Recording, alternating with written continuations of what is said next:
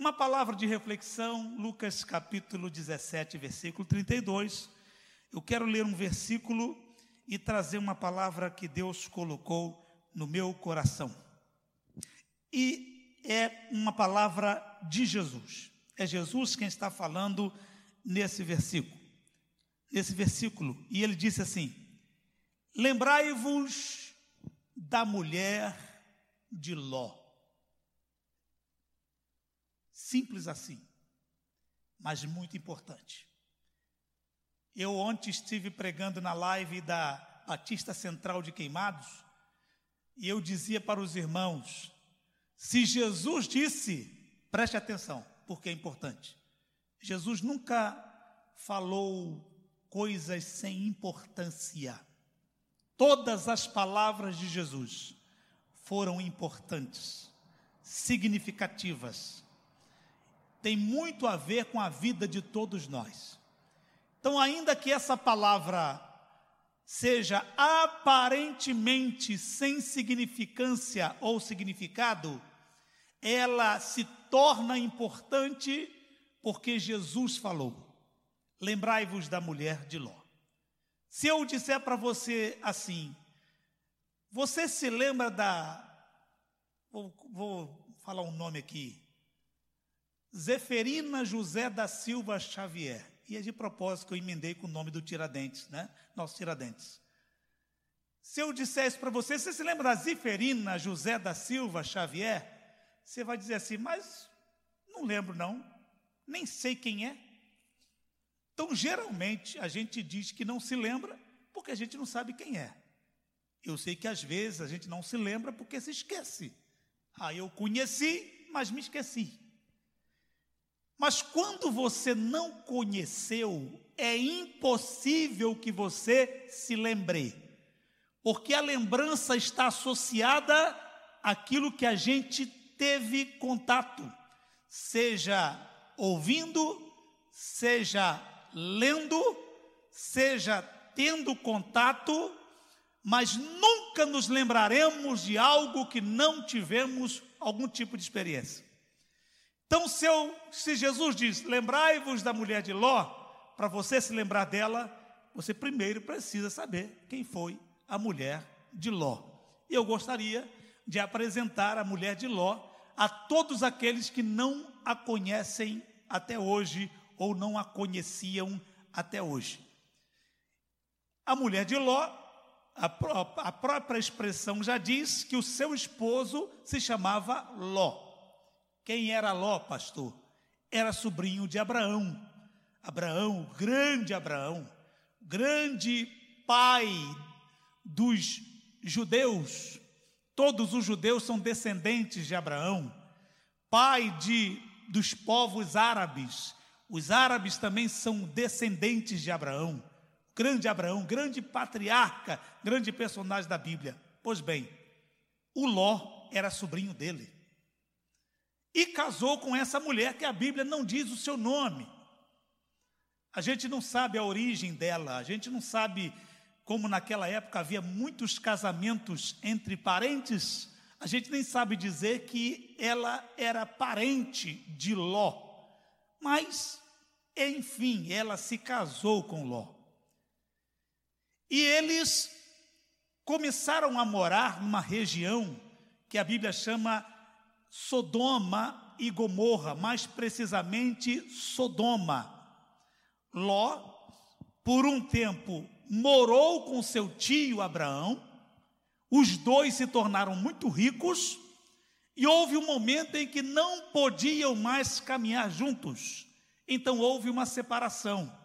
Ló pegou seus empregados, sua família e foi morar em Sodoma. E aí começa uma série de acontecimentos, e eu vou chamar de acontecimentos trágicos.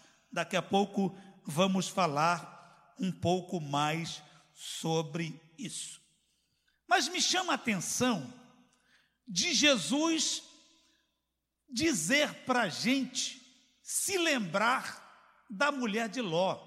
Eu falei, meu Deus, tantas mulheres na Bíblia que Jesus poderia dizer: ó, oh, lembre da mãe de Moisés, lembre da irmã de Moisés, a Miriam, lembre de Débora, uma grande guerreira, lembre de Ruth, lembre de Esther, e aí tem uma lista enorme de mulheres maravilhosas, mulheres que foram grandes que deram grandes exemplos de vida, mas Jesus ele faz essa advertência.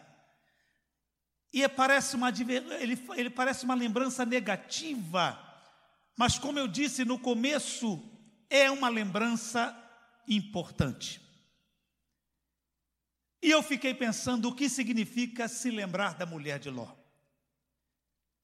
Lembrar da mulher de Ló significa lembrar de alguém que teve um parente que era parente de uma pessoa crente.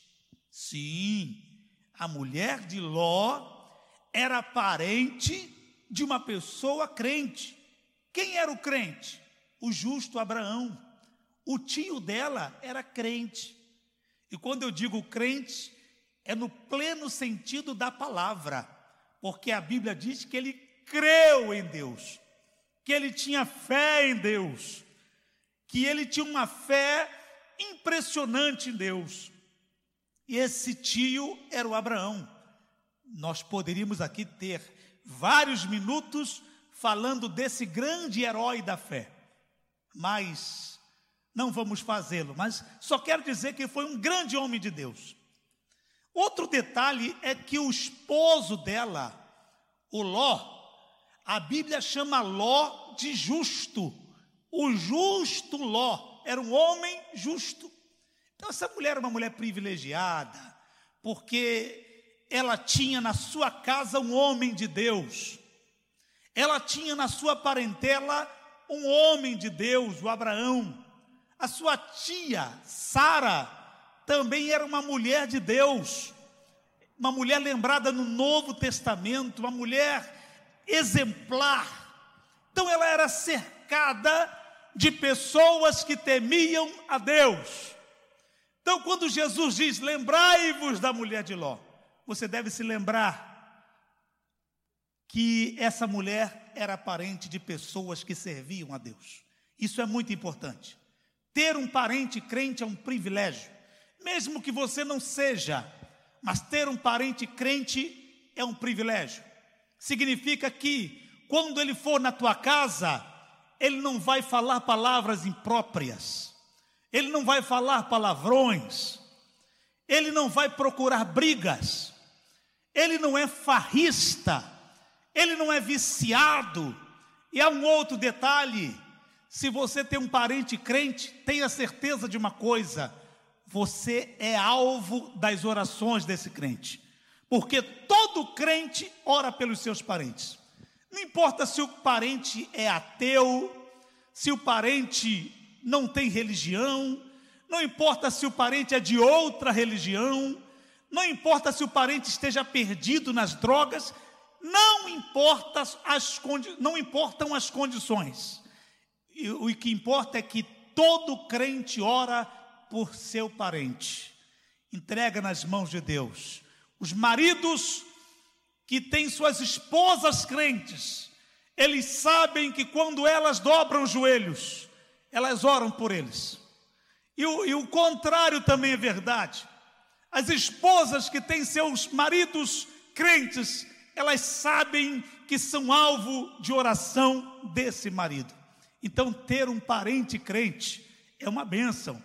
O Abraão, quando Ló estava num momento complicado de ameaça, ele foi inclusive sequestrado. Ló intercedeu por ele.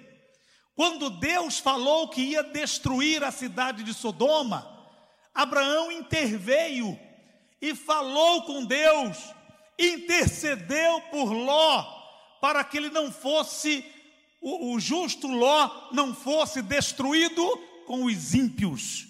Então, ter parente crente é uma bênção. Eu quero dizer para você que está assistindo essa live, e você não é crente, mas você tem alguém na família, algum parente crente, saiba que o teu nome é lembrado no céu. Alguém fala de você para Deus, e isso é uma benção. Talvez você nem saiba quantas vezes você teve livramentos porque alguém orou por você. Quantas vezes algumas confusões foram evitadas porque alguém interferiu, alguém interveio e intercedeu por você. Então, lembrar da mulher de Ló é lembrar de pessoas que têm parentes crentes.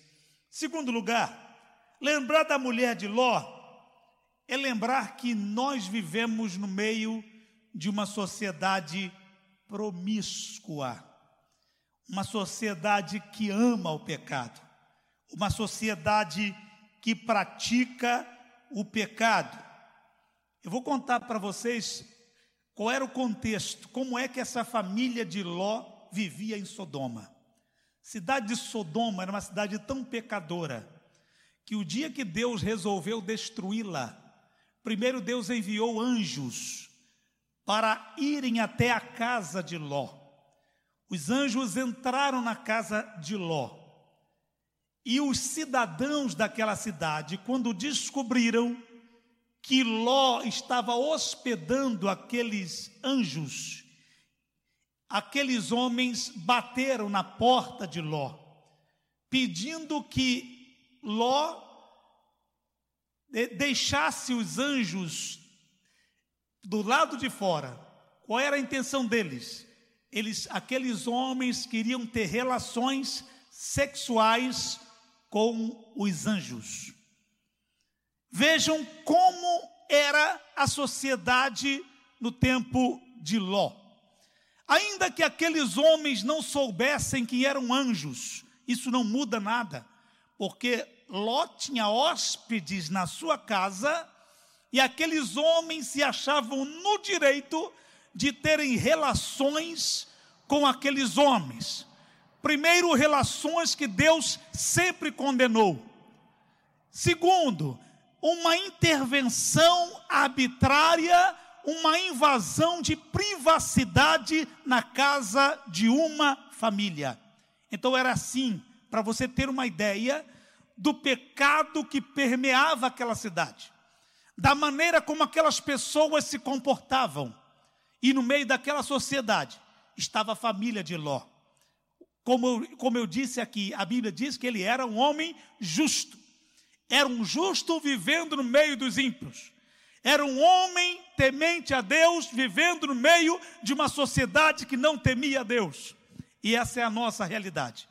A gente olha para o mundo a gente olha para o mundo atual, onde coisas que Deus condena são consideradas normais. Práticas sexuais que Deus condena, os homens são os homens consideram normais. E quando você levanta a voz para protestar, você é chamado de intolerante pelo fato de você dizer está errado, pelo fato de você dizer Deus não concorda com isso, você é chamado de intolerante, você é chamado de preconceituoso, você não está ofendendo ninguém, você não está desprezando ninguém, você não está desrespeitando ninguém, só o fato de você dizer que não concorda e que Deus não concorda, a sociedade vai te olhar como alguém de outro mundo como alguém que não deveria estar aí ou ali.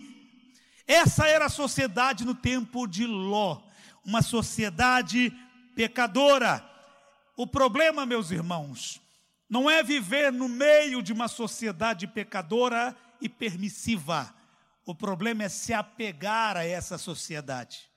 Quando Jesus diz: Lembrai-vos da mulher de Ló, além de você lembrar que ela vivia no meio de uma sociedade pecaminosa, você vai perceber que quando essa família sai da cidade, porque Deus começou a destruição e a família teve que sair da cidade, a família de Ló teve que sair da cidade, porque Deus mandou sair, Essa mulher estava apegada àquela cidade.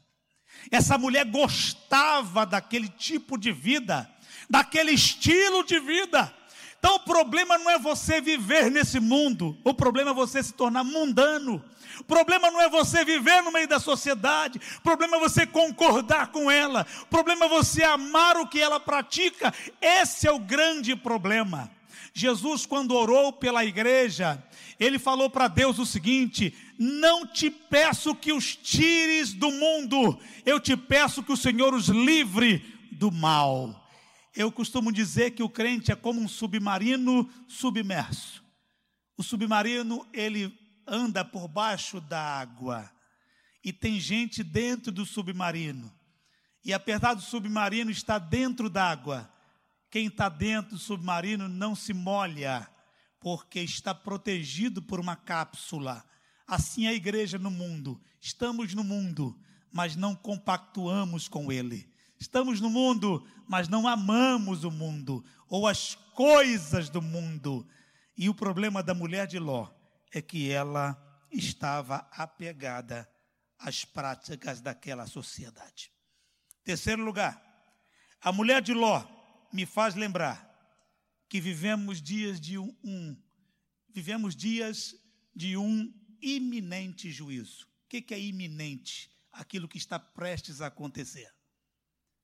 A mulher de Ló viveu, viveu em Sodoma e Deus falou: em breve essa cidade vai ser destruída. Em breve Deus vai destruir essa cidade. Vocês precisam sair daqui, porque o pecado dessa cidade se tornou insuportável diante de Deus. Os anjos disseram para aquela família: Nós vamos destruir este lugar, porque o seu clamor tem engrossado diante da face do Senhor, e o Senhor nos enviou a destruí-los. Parece com os nossos dias. Por quê? Porque haverá uma destruição nesse mundo e ela é iminente. Quando a gente olha para a Bíblia Sagrada, principalmente no livro de Apocalipse, a Bíblia fala sobre a retirada do povo de Deus desse mundo. Haverá um arrebatamento a igreja vai ser raptada desse mundo. E logo após o arrebatamento da igreja, haverá uma destruição quase total. Deus não vai extinguir com a, com a terra, mas muitas coisas serão destruídas. Quando você lê o livro de Apocalipse, a partir do capítulo 6, começa uma série de destruições de cidades, de relevos, montanhas, mares que serão totalmente modificados, grandes, grandes tsunamis irão acontecer. A Bíblia usa uma expressão que é a expressão as taças da ira de Deus. Essas taças serão derramadas sobre a terra.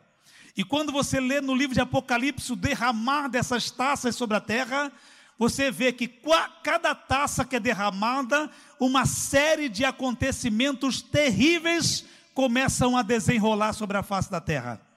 Por exemplo, pragas que serão piores do que a pandemia que nós estamos enfrentando.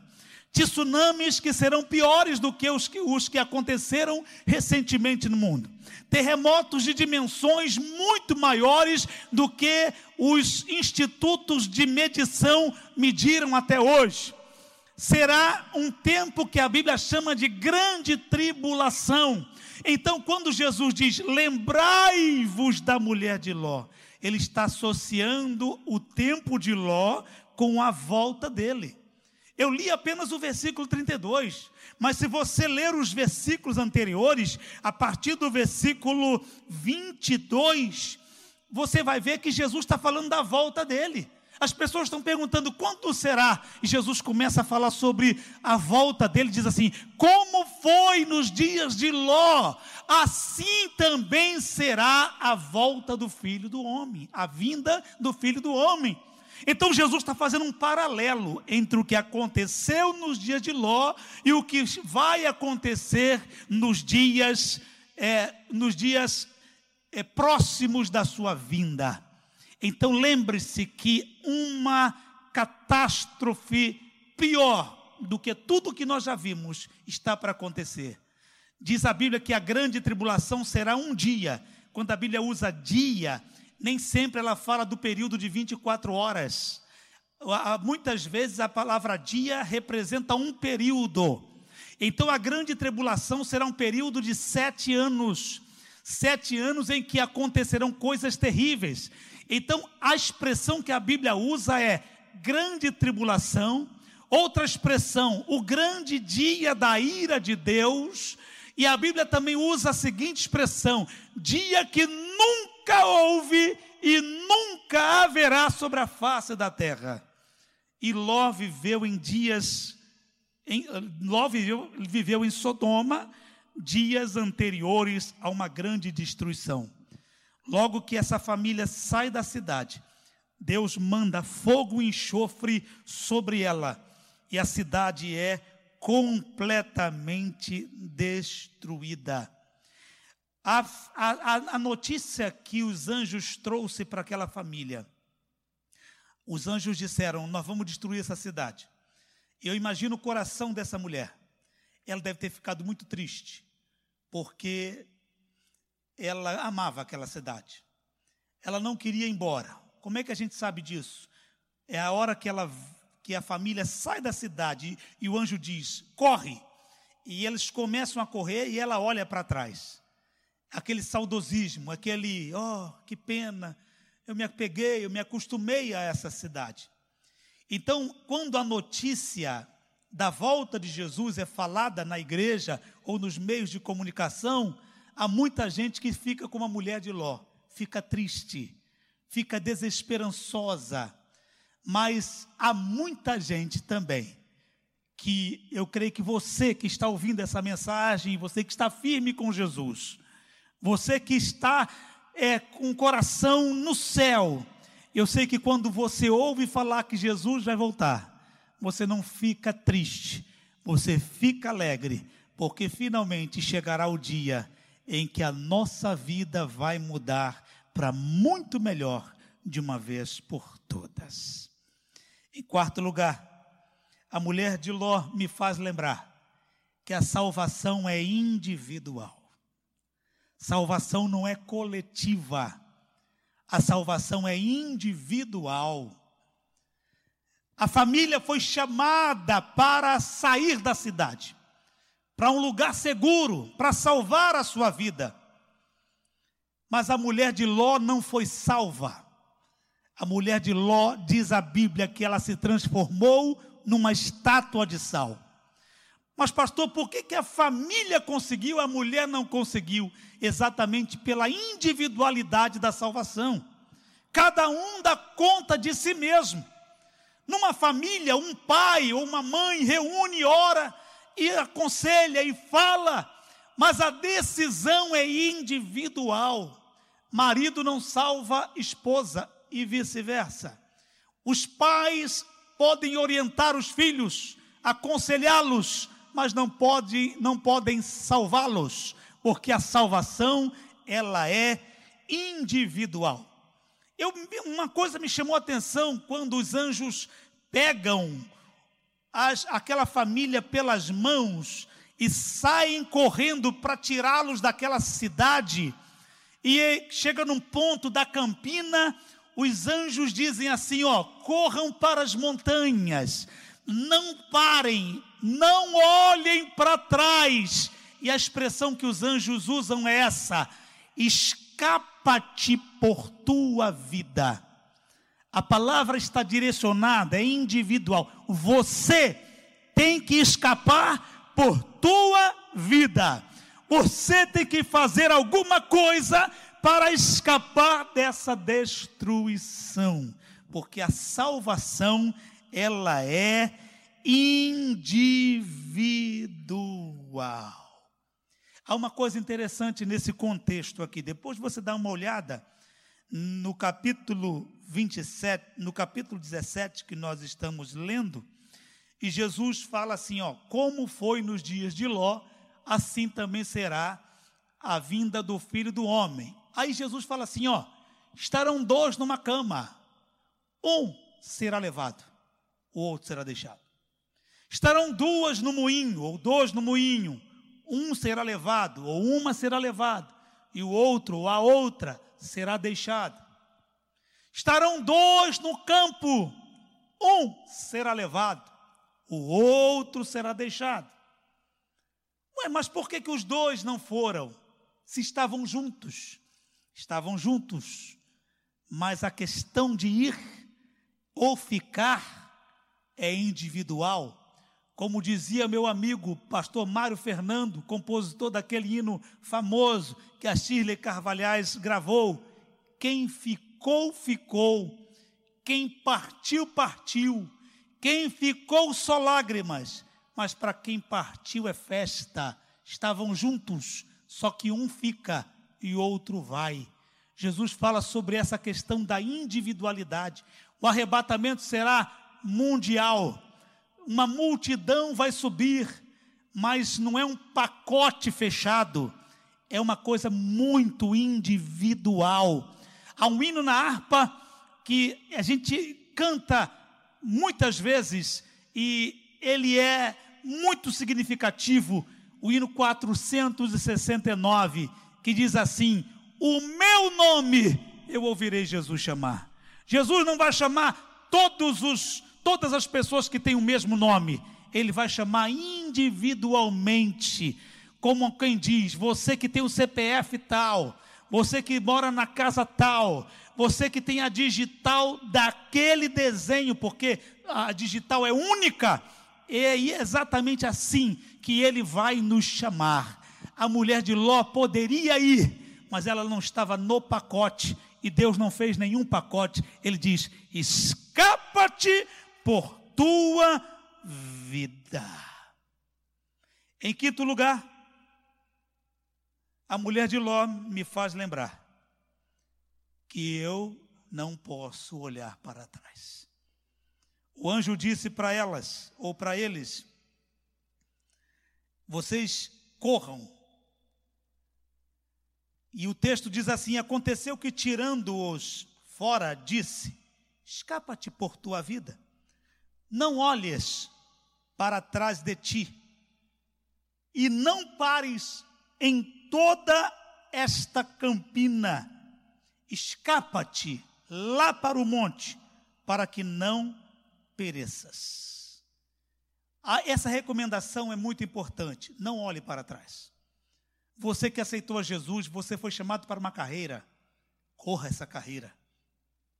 Você que é obreiro, você que é crente, principalmente no momento que estamos enfrentando de grande pandemia, e muitas vezes vem aquela, aquele desânimo, aquela vontade de parar, de desistir. E Jesus disse: Lembrai-vos da mulher de Ló. Ela olhou para trás. Olhar para trás significa desistir. Olhar para trás significa também dizer: Eu quero voltar para o lugar de onde eu vim. Eu vim do mundo, eu quero voltar para o mundo. E Jesus está dizendo: Lembrai-vos da mulher de Ló. Nem agora e nem nunca é o momento de olhar para trás. Há alguém que vai na nossa frente. Esse alguém é Jesus. Olhe para frente. Ele já trilhou o caminho que estamos trilhando. Ele passou por aqui e venceu. Morreu na cruz, enfrentou a cruz, sofreu na cruz e venceu é uma trilha, é uma estrada que Jesus já trilhou, que Jesus já andou e Ele está na nossa frente. Então, olhe para Ele. Texto de Hebreus, capítulo 12, fala exatamente sobre isso. Nós estamos rodeados de uma grande nuvem de testemunhas. Então, vamos correr a carreira que nos está proposta. Fazendo como isso? Como é que a gente faz isso? Olhando para Jesus suportou tudo o que suportou e venceu. Olhe para ele, está na frente. É o nosso campeão, é o nosso exemplo de corredor, de maratonista, de atleta espiritual. Ele está na frente, então olhe para frente, para que você não termine como terminou a mulher de Ló. Então corra, Não ame o mundo. Não volte para o mundo. Não desista da igreja. Não desista da palavra. Não desista de Deus. Aqui está a mulher de Ló. Não é à toa que Jesus disse: Lembrai-vos da mulher de Ló. Daquela família foi a única que não escapou. Então é bom lembrar. Aprendi uma coisa: que as coisas, os exemplos ruins, também são para serem lembrados. Vou, dar vou, vou repetir. Os exemplos ruins também são para serem lembrados. Por que, pastor, eu devo me lembrar de exemplos ruins? Para não repetir o erro daquele exemplo. Se alguém tomou uma decisão errada e por causa dessa decisão se deu mal na vida, eu me lembro, não vou tomar essa decisão, porque senão eu vou me dar mal na vida também. A mulher de Ló é um mau exemplo? Sim, vou me lembrar dela. Para quê? Para não seguir o seu caminho. Se ela foi na direção para cá, eu vou para lá. Eu vou, se ela fez algo que trouxe destruição, esse algo eu não vou fazer. Essa é a palavra que eu gostaria de deixar nesta noite. Lembremos da mulher de Ló. Que Deus te abençoe. Que Deus te guarde. Que Deus te guie. Que você seja como o tio dela, o Abraão, que ficou firme, tinha uma visão celestial almejava e desejava uma cidade celestial. Esse sim é um exemplo a ser seguido. Onde você estiver, feche os teus olhos. Pai, eu quero orar pelos meus irmãos, minhas irmãs. Quero orar pela tua igreja, onde estiver reunida. Que o Senhor guarde seus corações. Que possamos nos lembrar das palavras de Jesus e não seguir exemplos que foram péssimos, mas que sigamos os bons exemplos. Nos ajude a viver no meio da sociedade que muitas vezes não concorda com o que o Senhor pensa. Nos ajude a manter a nossa posição, o nosso compromisso contigo. Ó Deus querido, nos livra, nos, nos livre do mal, nos guarde nos ajude a chegar à montanha que o Senhor preparou para nós, o lugar mais seguro que é na tua presença. Nos ajude a correr para aí, para o abrigo que nos espera, para corrermos para os teus braços, Senhor. Onde estiver alguém nesta noite afastado da tua casa, da tua presença, que essa pessoa possa tomar a decisão que ela possa mandar uma mensagem agora para o nosso canal e dizer: Eu quero voltar para a igreja, eu quero, me, eu quero fazer uma nova aliança com Deus. Que essa pessoa possa se arrepender e fazer como o filho pródigo disse: Eu vou voltar para casa. Onde tiver uma pessoa hoje me ouvindo, Senhor, tem um parente crente, é esposo de uma mulher crente, é esposa de um homem de Deus e é alvo de oração. Que hoje, meu Deus, essa pessoa possa ser tocada pelo Senhor, aliás, possa sentir o teu toque e possa tomar a decisão e dizer: eu vou caminhar junto com a minha tia, eu vou caminhar junto com a minha mãe, eu vou caminhar junto com o meu marido, com a minha esposa. Meu Deus, que haja salvação, que haja transformação porque o Senhor tem nos dado tempo para nos arrependermos. Em nome de Jesus nós oramos e te agradecemos. Onde você estiver, diga amém. Glória a Deus.